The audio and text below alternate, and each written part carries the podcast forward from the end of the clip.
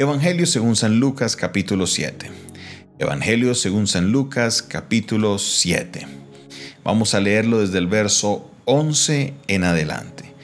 Evangelio según San Lucas capítulo 7, verso 11 en adelante. Dice la palabra de Dios de esta manera. Aconteció después que él iba a la ciudad que se, llamaba, que se llama Naín, e iban con él muchos de sus discípulos y una gran multitud. Cuando llegó cerca de la puerta de la ciudad, he aquí que llevaban a enterrar a un difunto, hijo único de su madre, la cual era viuda. Y ella con y había con ella mucha gente de la ciudad. Y cuando el Señor la vio, se compadeció de ella y le dijo: "No llores." Y acercándose, tocó el féretro, y los que lo llevaban se detuvieron. Y dijo: "Joven, a ti te digo, levántate. Entonces se incorporó el que había muerto y comenzó a hablar, y lo dio a su madre. Y todos tuvieron miedo y glorificaban a Dios diciendo, un gran profeta se ha levantado entre nosotros, y Dios ha visitado a su pueblo. Y se extendió la fama de él por toda Judea y por toda la región de alrededor. Amén. El sector de Naín, la ciudad de Naín, una ciudad que se encuentra por el contexto ubicada en la región de Judea, Jesús llega a esa ciudad y cuando llega a esa ciudad se encuentra con una escena muy difícil. Lo primero es que se encuentra con una madre que ha perdido a su hijo, una madre cuyo hijo murió y nos dice el texto, era su único hijo, no tenía más hijos. Aparte de eso, ella no tenía otra persona con la cual podía tener compañía porque su esposo también había muerto. Se refiere a ella como una viuda. A pesar de que el texto no nos dice que su esposo había muerto, creo que nosotros al entender la palabra viuda debemos entender que era una mujer que no tenía esposo porque su esposo había muerto. Ahora, viendo esto es bien importante porque esta situación literalmente mueve el corazón de Jesús al saber que ella se quedaría sola y su dolor era muy, muy, muy grande. ¿Qué sucede? Jesús se acercó y tocó el féretro. Esto es algo interesante. ¿Por qué? Porque primero para la ley judía era, era estar impuro tocar un féretro o algo muerto. Ellos no lo debían hacer, pero Jesús, como venimos estableciendo en los capítulos anteriores, Jesús tenía la autoridad. Ojo que no era pecado tocar el féretro, era solamente se quedaba impuro y debía pasar la persona por un eh, periodo de purificación, todos los que estuvieran ceremonialmente impuros, pero Jesús tenía la autoridad de hacerlo, Jesús podía tocarlo, eso es lo que venimos estableciendo en los capítulos anteriores. Y al tocar el féretro, Jesús sabía que él también tenía la, autoridad de hacer un milagro como ese, porque como venimos estudiando, todas las cosas por Él fueron hechas. ¿Y que nos dice Salmo 24? El Señor es la tierra de su plenitud del mundo y los que en Él habitan, todo le pertenece a Él. Entonces, como todo le pertenece a Él, Él hace como bien le parece. Y en ese momento Jesús determinó que era la voluntad del Padre resucitar a este Hijo. ¿Qué pasó? Todos se detuvieron. Y cuando se detuvieron, Jesús le dijo, joven, a ti te digo, levántate. Todos se quedaron mirando, todos se quedaron a la expectativa. Todos estaban ahí, ¿qué va a suceder? ¿Qué fue lo que dijo Jesús? ¿Por qué él dijo eso? Pero para sorpresa de muchos, el joven se incorporó y comenzó a hablar y él se lo entrega a su mamá. Una escena impresionante porque a pesar de que muchos lo distinguieron como un profeta, a muchos vieron, dice la segunda frase, que Dios había visitado su pueblo. Venía el pueblo de un periodo de silencio, de muchos años, donde no se levantaba un liderazgo, un profeta de este calibre. Y obviamente nunca más se volvería a levantar alguien como Jesús. Este profeta le tenía la autoridad, este varón, que obviamente nosotros sabemos que no era un profeta, que sabemos que no era un hombre común y corriente, era el Hijo de Dios, tenía la autoridad de decirle al joven, levántate, y eso fue lo que sucedió. Un milagro maravilloso, pero entendemos algo importante, y es aquí donde yo quiero, mi hermano y mi hermana, que entendamos algo de parte de nuestro Dios. En ese momento Dios tuvo compasión. Y aquí nos vamos nosotros a comprender que Dios es un Dios que tiene compasión, que si nosotros nos acercamos a Él con nuestra plegaria, con nuestro clamor, Dios tiene compasión de sus hijos.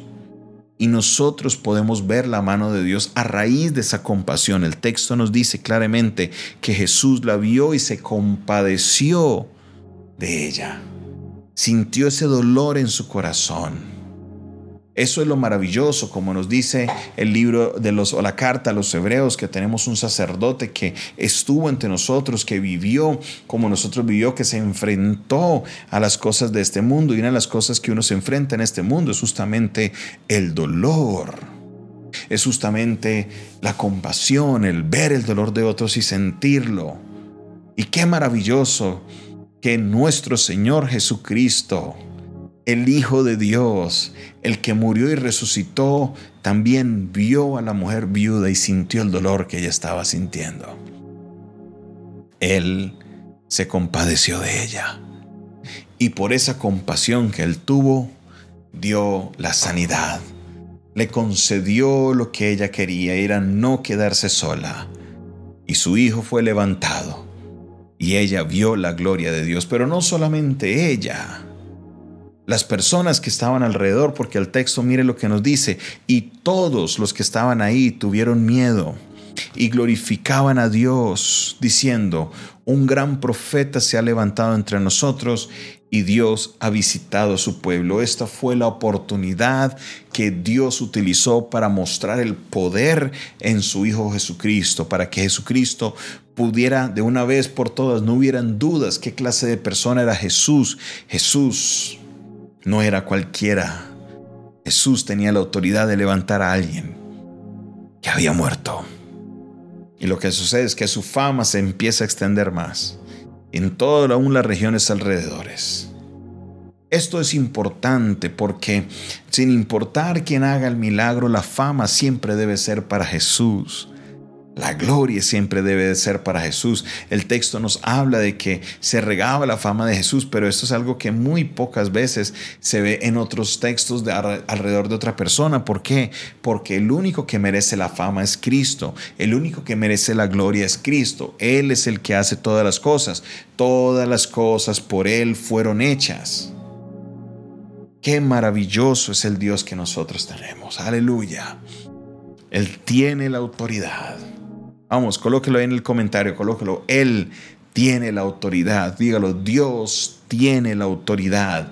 Dios tiene la autoridad y que al tener la autoridad Él puede intervenir. Y Él intervino. Y este niño que estaba muerto fue levantado. ¿Por qué? Porque para Dios no hay nada imposible. Sé que tú que me estás viendo posiblemente estás pasando un tiempo de dolor un tiempo donde pareciera que todo se viniera encima y pensaras, Dios se olvidó de mí. No. Vemos aquí a un Dios que se compadece de su pueblo. Vemos aquí a un Dios que tiene, él siente el dolor que tú estás sintiendo. Vemos aquí a un Dios que siente esa carga. Este no es un Dios cualquiera. Es el Dios de los ejércitos, Dios de todo, pero a la misma vez Dios de mi vida. Qué maravilloso es esto. Qué poderoso es esto. Ese Dios de nuestra vida, Él es un Dios maravilloso, Él es un Dios poderoso. Porque así como es Dios de todas las cosas, vino a la tierra, se hizo hombre y vio a la viuda de Naín y tuvo compasión de ella. Hoy Dios tiene y te dice por medio de esta palabra que Él va a tener compasión de ti. Él va a traer una respuesta. Dios no es ajeno a nuestro dolor. Dios no es distante a nuestro dolor. No. Él envió a su propio Hijo y estuvo entre nosotros. Mire, muchos de nosotros protegemos tanto a nuestros hijos que no haríamos lo que hizo el Padre, pero el Padre nos amó tanto. Eso es lo que nos dice Juan 3:16, que de tal manera amó Dios al mundo que dio a su Hijo unigénito. Él lo dio, Él lo dio, Él lo puso. ¿Para qué? Para que todo aquel que en Él crea no se pierda mas tenga vida eterna. Dios se compadece de ti. No temas, solo ve y preséntale tu petición a Él, y Él, en su perfecta voluntad, traerá la respuesta. Gloria a Dios por su palabra. Gracias te damos, Señor, por tu palabra. Tu palabra inspira nuestra fe, tu palabra llena nuestra vida de fe para comprender y entender que tú, Señor, obras de maneras que muchas veces no podemos entender. Dios, te recibe la gloria, recibe la honra, recibe la alabanza. Glorificado y exaltado seas por siempre y para siempre, porque tú eres bueno, porque para siempre es tu misericordia. Sabemos que tú tienes la autoridad, sabemos que tú te compadeces, sabemos que tú tienes el poder de intervenir en nuestra situación por difícil o imposible que sea. Gracias, muchas gracias. En el nombre de Jesús. Amén y amén. Esta fue una producción del Departamento de Comunicaciones del Centro de Fe y Esperanza, la Iglesia de los Altares, un consejo oportuno en un momento de crisis. Se despide de ustedes su pastor y amigo Jonathan Castañeda y también David Castañeda Gómez. Les deseamos un tiempo maravilloso en la presencia del Señor. Recuerda, si esta palabra es de bendición para tu vida, dale me gusta, suscríbete a nuestro canal. Y pon un corazón también. Puedes poner un corazón también. Nos puedes escribir a la línea telefónica 316-617. Y así puedes aprender un poco más de nuestro ministerio. Dios te bendiga, Dios te guarde.